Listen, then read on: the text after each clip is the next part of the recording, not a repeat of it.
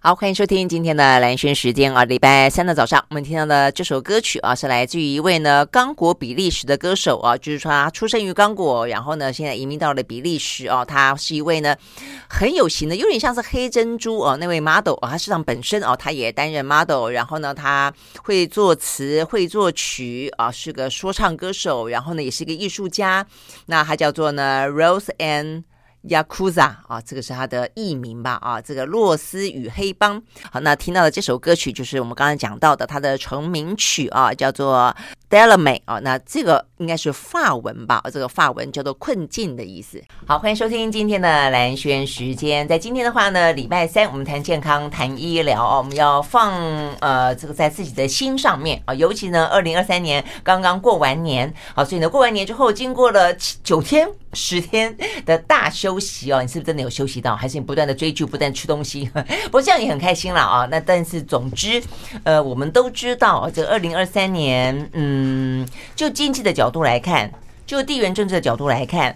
呃，其实都不会是一个很好的年啊。那疫情的话呢，呃，起起伏伏，希望能够呢跟病毒共存，但是呢，大家也不断的担心会有新的一些变异株的可能性了啊。那 OK，所以总而言之啊，面对这样的外在的环境比较纷扰的状况底下，怎么样子自适其心？好，我讲到这里呢，很多人可能就会猜到我们今天的来宾了啊。他是在我们的节目里面呢，呃，时不时我们就邀请他来跟我们好好的聊天，因为他每一位。本书啊，都读起来非常非常的有深意。读完之后的话呢，你会觉得很有这种心理休息的感觉，或者呢，心里面的一些想法会更精进啊。他就是呢，台大的中文系教授啊，这个蔡碧明老师。Hello，碧明早，蓝轩早，各位听众朋友早。嗯、对呀、啊，呃，应该要拜个晚年了，对不对？对，啊、刚刚过完年。新年好，对呀啊，很开心。我们今天会特别这样想，就觉得说，呃，在乱世当中，我就想到说呢，其实，在毕明的这本书，呃，在上 去年了啊，二零二二年，其实一次。有三本哦，那这个三本当初在读的时候，就觉得这个完结篇来的有点点，觉得正是时候，但有心里有点小小遗憾，就啊，完结了吗？不再写了吗？好，但是因为内容真的很丰富，我们就有聊到说，其实可以找时间再来多聊聊，因为我们当中没有聊到的，我觉得很适合现在聊的。中间有有很大的一部分聊到的是一个外在环境，就是庄子他的呃所处的年代。基本上也是个乱世，是个大乱世，对不对？所以其实里面有一部分其实跟乱世有关。对，讲到乱世当中的王应该是怎么样，或者是面对王的治理，我们应该怎么样？我觉得这部分其实很刚好在时间点，你会发现很适合聊哈、嗯。对对、嗯，所以呢，你你怎么看那个 那个乱世？哦，我想庄子就在我们这完结篇里提出一个很有意思的概念，他讲炉锤之间。嗯，炉锤之间，就我们在冶炼一个金属的时候，它很高的温度，嗯，还要捶打，嗯，其实它就是把它拿来象征我们生命中的逆境，嗯哼，嗯哼。那通常我们遇到逆境的时候，都觉得太倒霉了，嗯。可是像我这种不只有点年纪，而是很有年纪的人，我回头去看自己的一生，你就会发现说。很多灾难，你是觉得非常痛苦，嗯，你不知道怎么应对。可是有一天，同样一件事，你再去想，你在面对的时候，你忽然发现，这个灾难跟痛苦带给你的心灵乃至于身体很大的进步，嗯。比方说，我如果不得癌症，嗯，我就不会觉得真的要把生活习惯。调整的早睡早起一点，嗯，然后返本全真一点，不要太在意外面是不是做到你满意，嗯，那这就是这个灾难。回头我看的时候，我觉得我很庆幸遇见他，嗯嗯。我后来在面对人世的遭遇，我觉得可能一直有庄子在陪着我或教育我。我想每一个有职场的人都会遇到一些困顿，嗯，当然，那。可是因为庄子，我后来回头看，就发现，怎么我过去觉得这么艰难的这件事，我今天看觉得这么感恩。嗯，因为如果没有这些事情，你不会发现说，原来我也可以在这样的处境里面不觉得悲伤跟不平。嗯，可是我曾经是这么悲伤跟不平的。嗯哼，然后你那时候才体会到说，其实你真的就是要好好保有我们的心。是啊，是，对对对。嗯对，你会发现，其实我后来再重新再读的时候，因为我想到说，哎，我们要呃这次要聊什么时候，我就突然之间想到说，这个外在的环境，我突然之间发现，我觉得真的，我觉得很多事情，像我后来在帮这个呃毕明，我也是就是很荣幸啊，这个毕明找我帮他写了一个序，我真的觉得你你写庄子，就包括庄子跟你写庄子，我觉得有点点来的正是时候，因为我觉得庄子很适合在逆境当中读。对，如果说你说顺境当中，你可能一切都很顺的时候，你可能啊，你要大开大大开大合啦，你要更有魄力啦，你要更更更这个往外去拓展一点点。但是逆境的时候，其实外面够乱了，而且变数够多了，嗯，所以你会比较回到自己，或者回到这个内在。对，所以我就觉得，哎，那那事实上你也其实，在读第一本啊，正正是时候读读庄子的时候。那时候已经觉得外在好像有一点点纷乱，嗯、但没有那么乱。谁知道是越来越乱，越来越乱，嗯、是不是这样子？对，对啊。而且我觉得，可能我们也像刚刚讲大环境吧。嗯、我觉得不管是 今天疫情，嗯，或者我们面对的是一个比较不太平的时代，嗯，我们可能以前没有的忧患，现在有了。对，对我们是不是能很？平安的过下去，嗯、我们甚至于连这些都动摇了。嗯，然后整个市场经济或者社会环境，好多坏人。嗯，会不会有一天我也我我觉得我居然把一一封很友善的信，我收到，想他是不是诈骗集团？嗯，后来发现他是真的，因为是一封来自什么 NASA 一个太空总署的一个对不对人员，然后他读了我的书。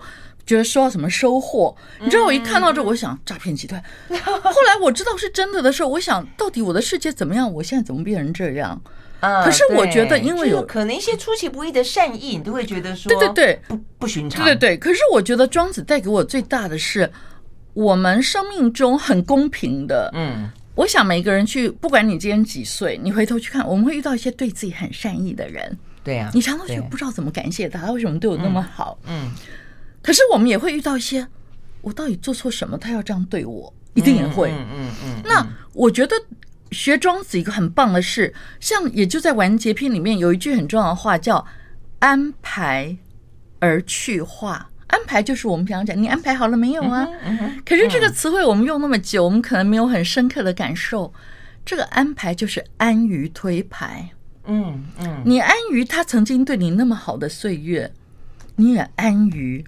他今天看到你把你当空气的岁月，那我觉得这个你刚开始会觉得很难，人怎么可能这样？嗯，可是我觉得当我们我有些这个读者，他后来就变成用听，不管是台大的公开课或滋滋的线上听，他们把听我讲庄子当成生活的一部分，可能田中在他洗碗啦或是什么没做什么的时间，可是你听着听着，你慢慢会进入一种。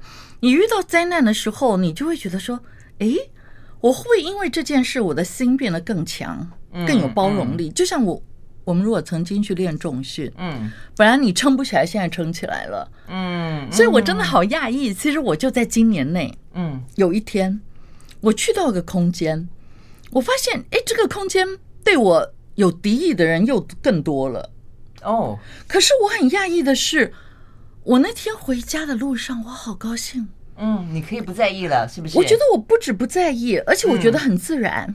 嗯，对，因为人家会对你不友善，很多的理由跟现象，其实在古今中外历史上都出现过。嗯，你不再把别人对你好，然后这个好要好一辈子，视为理所当然。嗯，我觉得我变成会把别人对我好，我会觉得太幸运了，很感恩。嗯嗯嗯，嗯，因为他是这么稀有的。嗯，当你遇到有人对你不好之后，可是你再遇到别人对你不好，你会觉得啊，他也曾经对我很好过。嗯我真的发现这个世界可以不一样。我觉得这其实就是一念之间呐，你会觉得吗？对，就是转念。但是这个转念可能就是你要有一个足够的呃过程。嗯，那所以我觉得庄子或者说听毕明在聊庄子，就是带给你这样的一个过程。所以你只要在碰到这些逆境的时候。重点是在外在的一些环境啊，不管这外在环境是是大一点的，是中一点的，是小一点的。哎，你只要稍微想，哎，想到过说，嗯，我们在聊庄子的时候聊到过这个，哎，可能念头一转，你心情就松下来了，对，对不对哈？因为我觉得，尤其是年轻人，嗯，因为我觉得在我们这块土地上，其实我们有很好的受教育，还有物质生活的机缘。可是，就像很多的，我觉得好像只有欧洲国家，嗯，比较重视哲学教育。是。他们大学生，我听过伦敦大学，他们任何科系要修哲学一、哲学二、哲学三、哲学四，可是其他地方比较匮乏。嗯，所以我有时候常会听到我的学生，就二十岁岁的人，他们就会说：“哎，老师，我这个人有个习惯，我只要到个地方，发现有人对我不友善，或者我把那个地方，不管是一个社团或是一群同学，嗯，我人际关系搞砸了，我就闪，我就消失，再也不跟他们联络。嗯嗯，可是。”这样其实，我们都不希望我们的生命是温室的花朵。嗯，其实你就变成只能活在温室，你就回到一个很小很小，我们现在所谓的同温层，或者你自己舒适圈。对对对，对不对？可是如果像庄子的教育，嗯，哎，变成你遇到好事的时候觉得很幸运，因为庄子他用一个字叫善，嗯，善夭善老，夭是腰瘦，哎。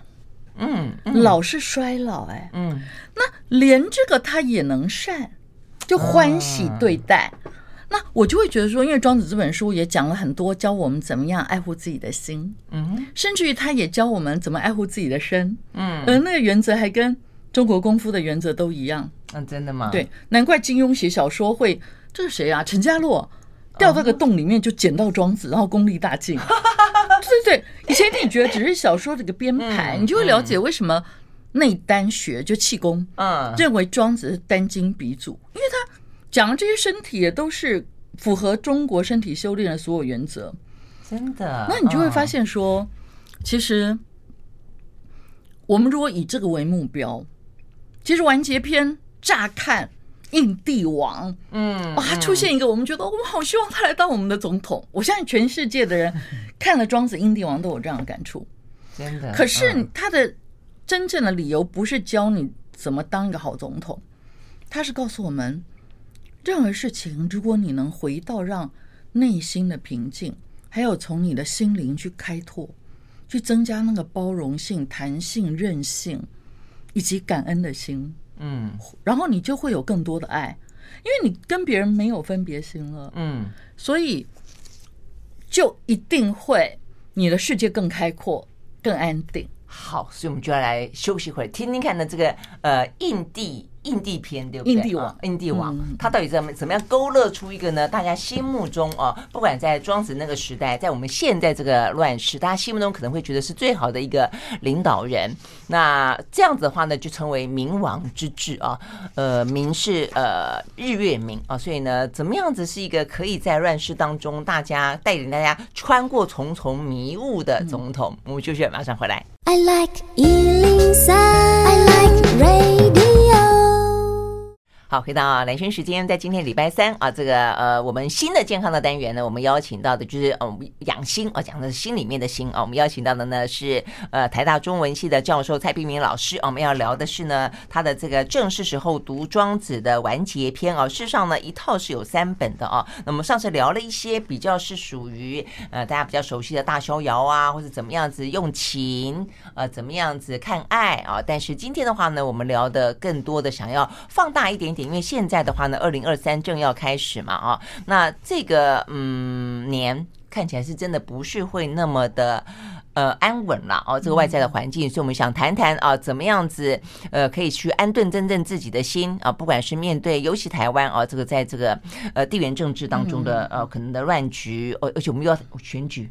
嗯，那再加上碰到经济啊，这个经济大逆风哦，到底该怎么办？所以想要选举哦，我觉得难免的，因为现在呃，对台湾来说，可能站在一个核与战的关键点嘛，哈。所以呢，到底很想听听看，这个庄周他也在一个乱世当中，他那时候可能更乱，也也未必都很乱。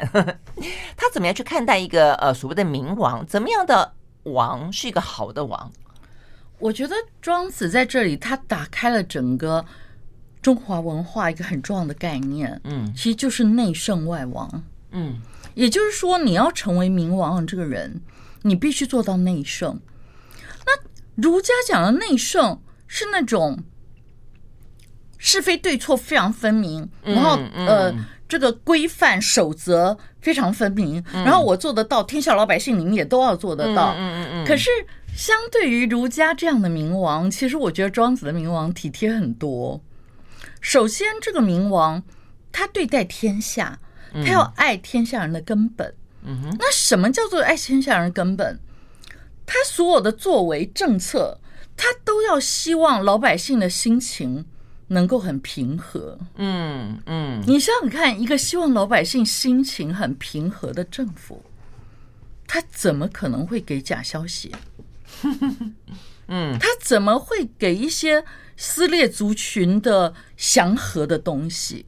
如果他把心放在最优先的位置，嗯，然后第二个就是身体，那这点就是你能够很在意你的身体健康。那其实我们觉得，我不知道，我觉得可能食衣住行吧，嗯，是一个人要健康很重要的元素。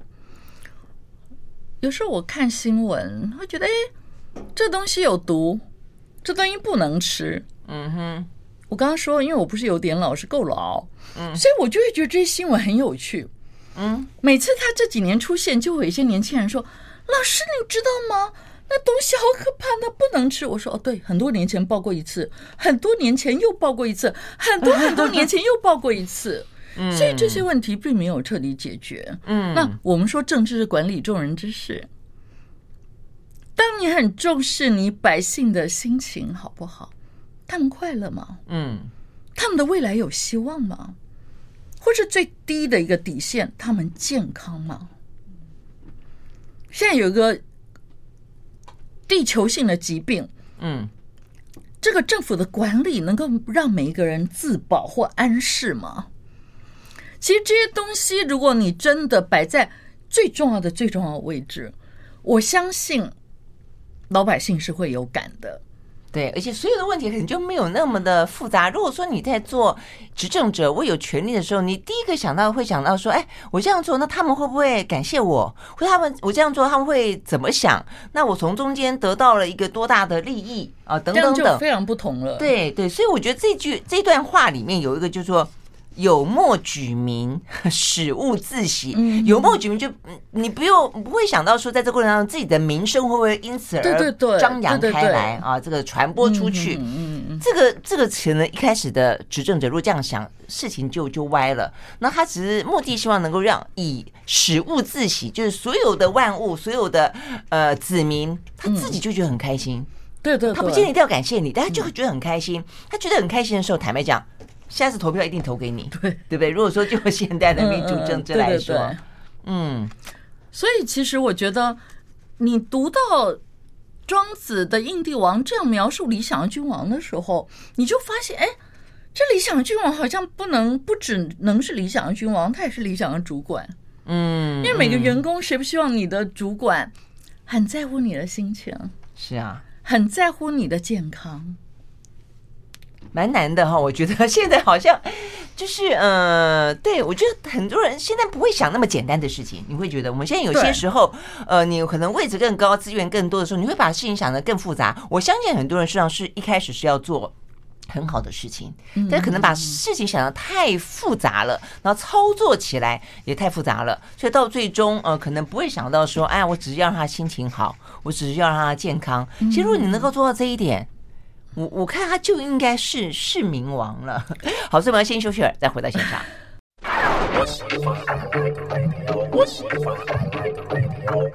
好，回到兰萱时间，继续和现场邀请到的呃台大中文系的教授蔡碧明老师啊来聊呢政治时候读庄子的完结篇啊。那我们刚刚聊到，当然这个嗯谈到庄子呃养心啦，呃学爱啦，养生啦都很重要哦。但是呢呃碰到外在环境纷扰的时候该怎么办？所以我们刚刚讲到说，我觉得好神奇，在当时的呃庄子就会讲到说所谓的暴人跟暴政，所以。所以他他用暴人哇，这个就很暴烈的暴人，所以他形容的是一个嗯暴君的意思喽。对，嗯，其实庄子对于暴君的描述很有意思的是，在他举的很多个案，他会强调他们共通的特质。嗯，四个字，嗯，不见己过。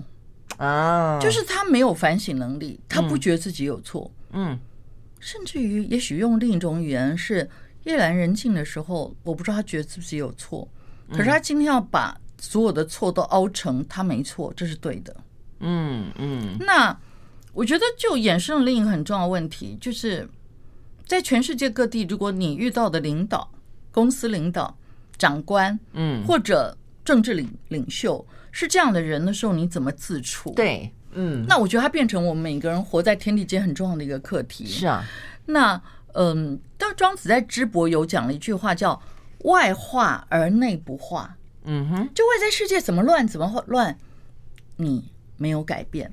嗯，那这东西如果讲一个原则，好像很难，就让世界去变，你有不变的部分。可是如果我们学习庄子，其实我们是可以办到的。嗯，那其实就在我出完这个呃《庄子完结篇》，然后也给最后一次的呃讲课是在滋滋嘛，就滋滋线上听。那后来我这学期其实也不止这学期了，我再往前推两年，教过第三年了。我是给学生把庄子变成一个习惯，嗯嗯，那开了一个医道习惯的课程。嗯哼，那我自己。其实不瞒你说，我当初开这个课程的初衷本怀，嗯，因为我读医书嘛，对，那医书会很清楚的描述人五十岁会怎么样，六十岁会怎么样，七十岁会怎么样，八十岁会怎么样，嗯嗯。可是如果你要超越这个，你的心情体况、你的精神气血要超越，那不是没有可能，嗯。可是你就要变成完全依循这些道理去做。嗯，可是我觉得很难，因为你必须要有一个呃持之以恒。嗯，就好像我们常会听到，哎，我外祖父他可能从小到大，他小学学了一个体操，他实践一辈子，然后每天几点睡几点起就实践了一辈子啊。真的吗？对对对，我遇到很多这样的人。OK，那我觉得我妈妈也继承这样的个性。嗯，可是我自己我就觉得啊，我有时候生活也正常。可不要来个几天熬夜，你知道吗？嗯，就整个脸镜子前的你就不一样了。所以我就决定，我一定要在几岁来之前，让我的心能维持庄子讲的平和。那当然，我我读了这么多的句子之后，在我脑海中它不再是原句。嗯，我会觉得，其实我只要许下两个心愿。嗯，一个是更有感谢心。嗯哼。因为感恩就会让你有知足感、幸福感。嗯，另一个是愤怒，就是让愤怒绝迹，让生气绝迹。就是我，嗯，我许下的二零二三年的新年心愿，就是我今年我不生气。哦，这有点难。我觉得要感谢心比较简单，要完全不生气。哎我可不可以生气个三秒，然后接下来就不要。我以前是这样，我以前是一分钟之内，可是我二零二三就想变成一个不会生气的人，真的哦。然后我后来发现，我因为我因为这样，我想要把庄子的实践变一种习惯。我们现在讲个人怎么实践嘛，嗯嗯。然后我就发现，我就开始阅读。我发现台大很多很流行，学生在看习惯学的书。习惯学就是西方人，嗯，他们很现在很流行讲。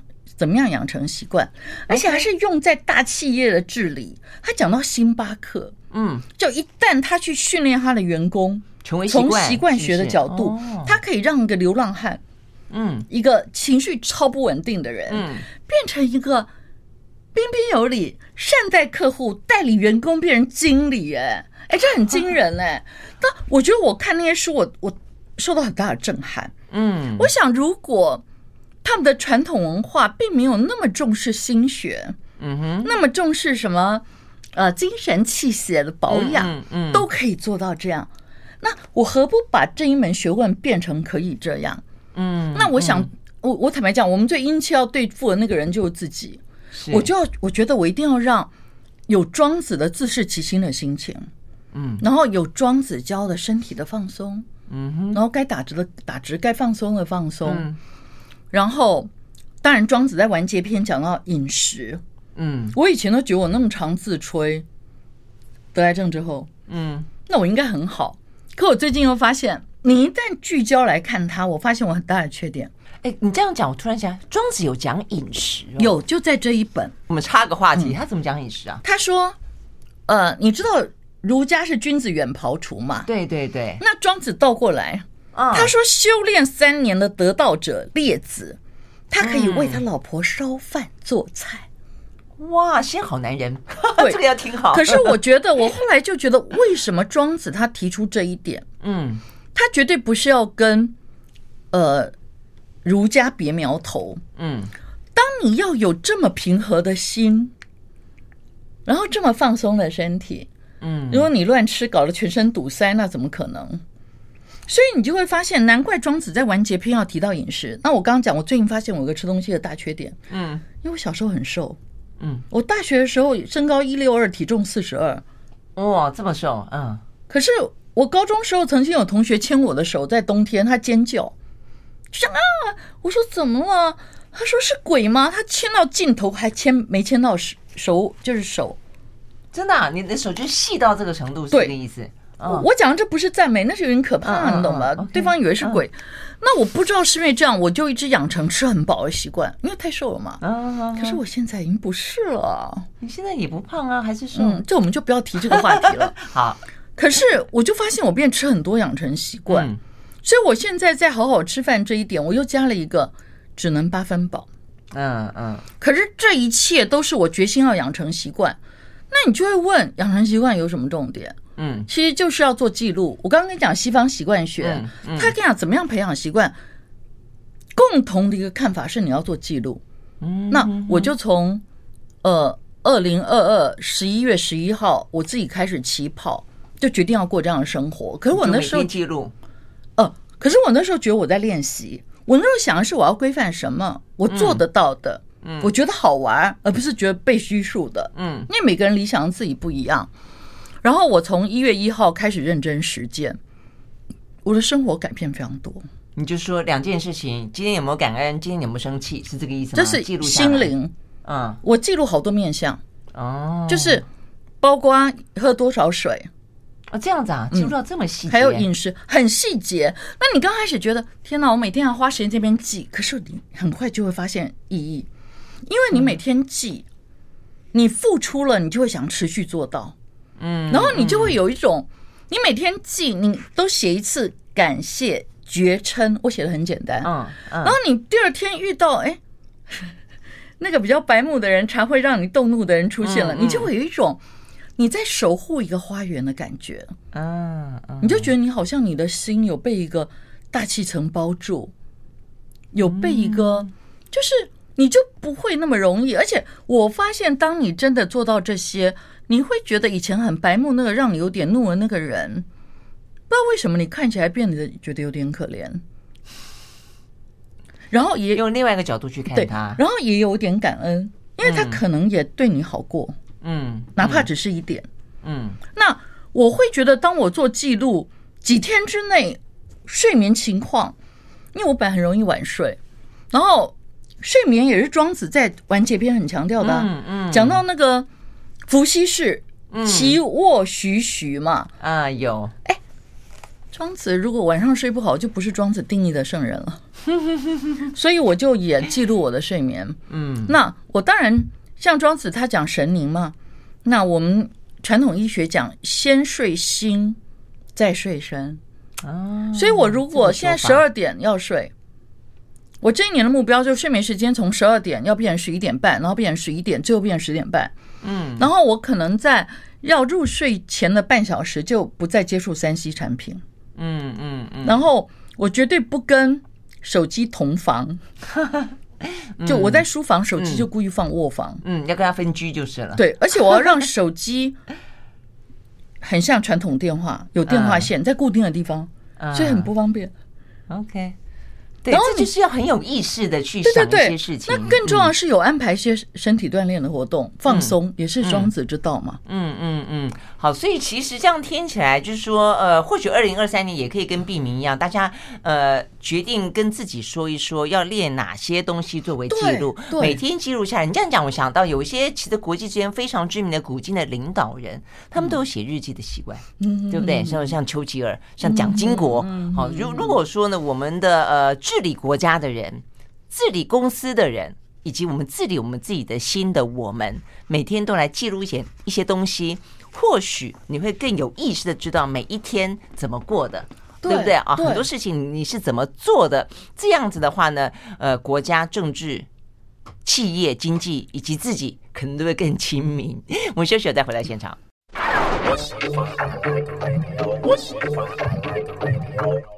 好，回到蓝轩时间，继续和现场邀请到的蔡碧明老师啊来聊呢，正是时候读庄子的完结篇啊。那虽然说是完结，但是里面的话等于就做一个重整啊。但我想对于我们的生活来说，尤其我们刚刚描述这么多，其实呃这个时间点上读庄子，我真的觉得很很容易。我相信不只是我们自己啦啊，我觉得包括我们刚刚讲的领导人啦、呃企业的治理者啦啊，都会从里面得到一些智智慧。嗯，所以我觉得应该这样问，就是说，呃，你你觉得对于领导人来说，庄子在这个时候可以提供给他什么样子的一些呃提醒？嗯，那接下来就呢，我们可以从中间得到一个什么样的提醒？我们先讲领导人好了。好，我来想有没有一句话可以同时关照这两方？嗯嗯，我觉得在完结篇里有两句话特别有意思，他会说很多。不是冥王之王，嗯，我们不要讲暗黑之王，这样不太好听。嗯，他可能会做出一些举动，嗯，就是涉海凿河，就是明明你有汪洋大海，嗯，可是你不去拥有它，徜徉它，你还要叫老百姓在这个海底呀，给我钻一条河道出来，嗯，等于做这件事其实没有。对老百姓的民生没什么帮助，可是你花很大的力气在做这件事，嗯，我不敢举例，而且有点舍大取小的感觉。对对对，你们拥有了一片汪洋了，你为什么还要一条河啊？对，所以还有使蚊覆山。嗯，其实你这样变成要一只小蚊子背一座山，其实很吃力的。嗯，那当然这就牵扯到。今天儒家在要百姓做什么的时候，他会觉得我做得到，你们全天下人照做。所谓风行草偃，不就这样吗？对，其实蛮有意思的哈。这个在庄子里面大概谈到了一点点哦。这个孔子似乎对他有一点点呃不同的 common 的感觉，我觉得也有道理。我觉得有道理。可是我觉得在这个地方，你会看到在完结篇里面，你会看到庄子心目中理想的君王，嗯，他非常尊重少数。对。那我们回到我们刚刚讲的，其实整部庄子从头到尾，《逍遥游》到《应帝王》，嗯，谈的就是我们生命要回到根本，嗯。那一旦你能回到根本，其实当君王的人，你会想老百姓他需要的是什么？嗯，不要有事情让他失眠，不要让他觉得心很乱，然后能吃安全的东西，能够容易就住在自己安适的房子。你真的把这些根本问题能解决，其实天下就太平了。我我我觉得你这边有一段话哈，是你自己去诠释哦。就是看完了庄子之后呢，你认为怀抱庄子之德者，嗯，不管外在世界怎么变化，再怎么样效忠热爱自己的国家和文化，都不会要自己的子民用搅乱心神或牺牲生命的方法来成就。我觉得这这个讲得很好。不管我们现在描述，不管是台湾也好，呃，这个呃欧洲的民粹主义也好，这个呃美式的川普路线也好，他都有点到了说，你认为的你你的君王想象中的你要你爱你的子民方式，要他跟随你，你要他可能牺牲生命来跟随你，你要他用更多的扰乱他的心神的方式来去追求一个你自己的理想，对不对？嗯，对。然后我觉得。这两句话其实对个人有很多提醒。嗯，呃，如果就我遇到，可能我遇到的学生，很多人有感情的困扰。嗯，然后他会问很多，我到底怎么样把那个人再追回来？哎，这是大学生很多人的关怀，你知道吗？然后他想的都是我要送他什么，我要对他诉说什么，我才能再重获他的青睐或芳心。嗯，可是一个教庄子的老师可能跟他说：“哦，你可能。”这三个月都不要见他，他说为什么？嗯，我说你就好好过一个符合一家道家认为的理想生活。三个月后，你的眼神不会是这样，因为一个人眼神就象征你心安不安定。嗯，然后你的气色不会是这样，你烦恼太多了，你现在看起来熬夜啊，怎么整个脸都变了，你知道吗？我说，当你让自己的心情体况好到相当的程度，也许你走到他面前，他发现他怎么看到一个漂亮到他不认识的你，嗯，你们的感情就。他竟然错失了你，所以我们刚刚讲的，嗯，涉海凿河，嗯，会不会你忽略了最重要的部分？新年开始，什么是我们这一年最值得提升的部分？嗯，有没有可能你真的把让心情很好这件事学会？嗯，我为什么要讲学会？我自己在研究庄子的过程，我在教授庄子的过程，其实我一直在学习着。嗯，我去面对一个这个年龄的蔡璧明，跟小时候那个家人觉得最胆小、最爱哭的蔡璧明，我觉得差距会越来越远。我变得很容易开心，我本来不是这样。嗯，甚至于我的学生里面认识我十几年的，有些人说：“哦，老师，你真的跟以前很不一样。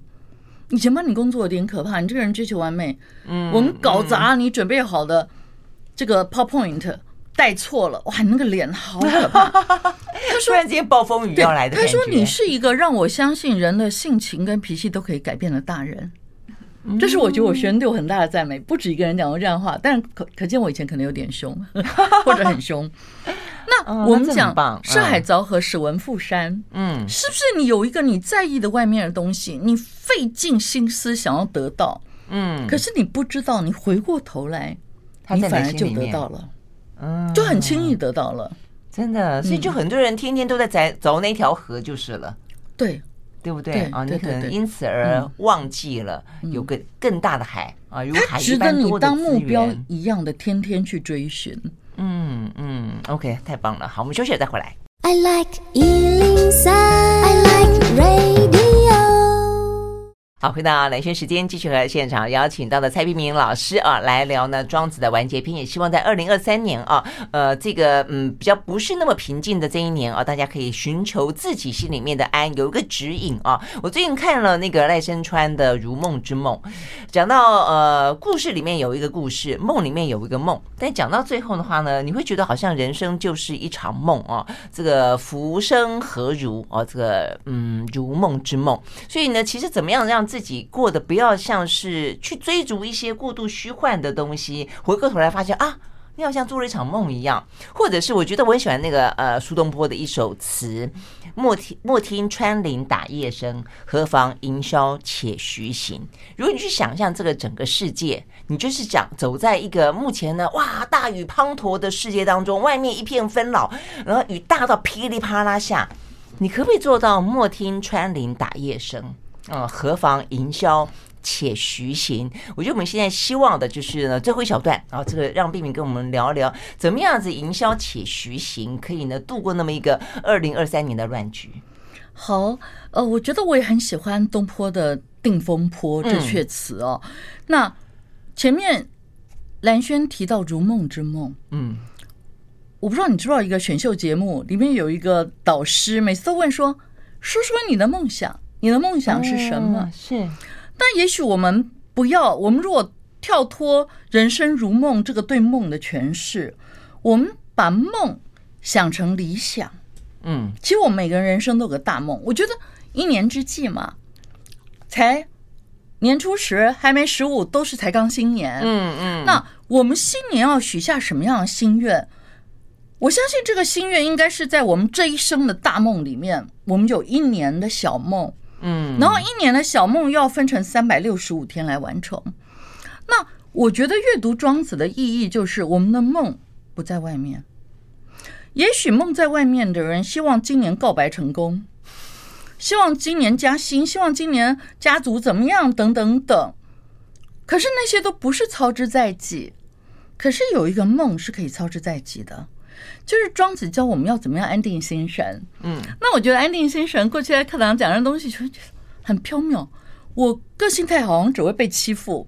嗯，可是其实，在整个庄子的学说里，尤其到了完结篇，我们看到胡子那个气象万千的胡子，嗯，很神奇。对，还有为什么这么多的金庸小说要提到庄子？其实这个很重要的理由。因为只有你的心情这么平静的时候，你全身的气血才是通畅的、顺畅的。嗯，更进一步，你才能积累真阳之气。我觉得我可能刚一开始跟兰轩讲的，可能我这一年就觉得，嗯，我快要几岁了，那我现在开始要更加努力，嗯，才能维持在我想要实现我人生的梦想。比方说，我要教我的学生，如果他们觉得我跟他们是有很远的年龄差，那可能也不太行。所以要完成这样的梦想，我要让我的心情体况好到一个程度，好到像大学生一样。没有啦，这也太夸张。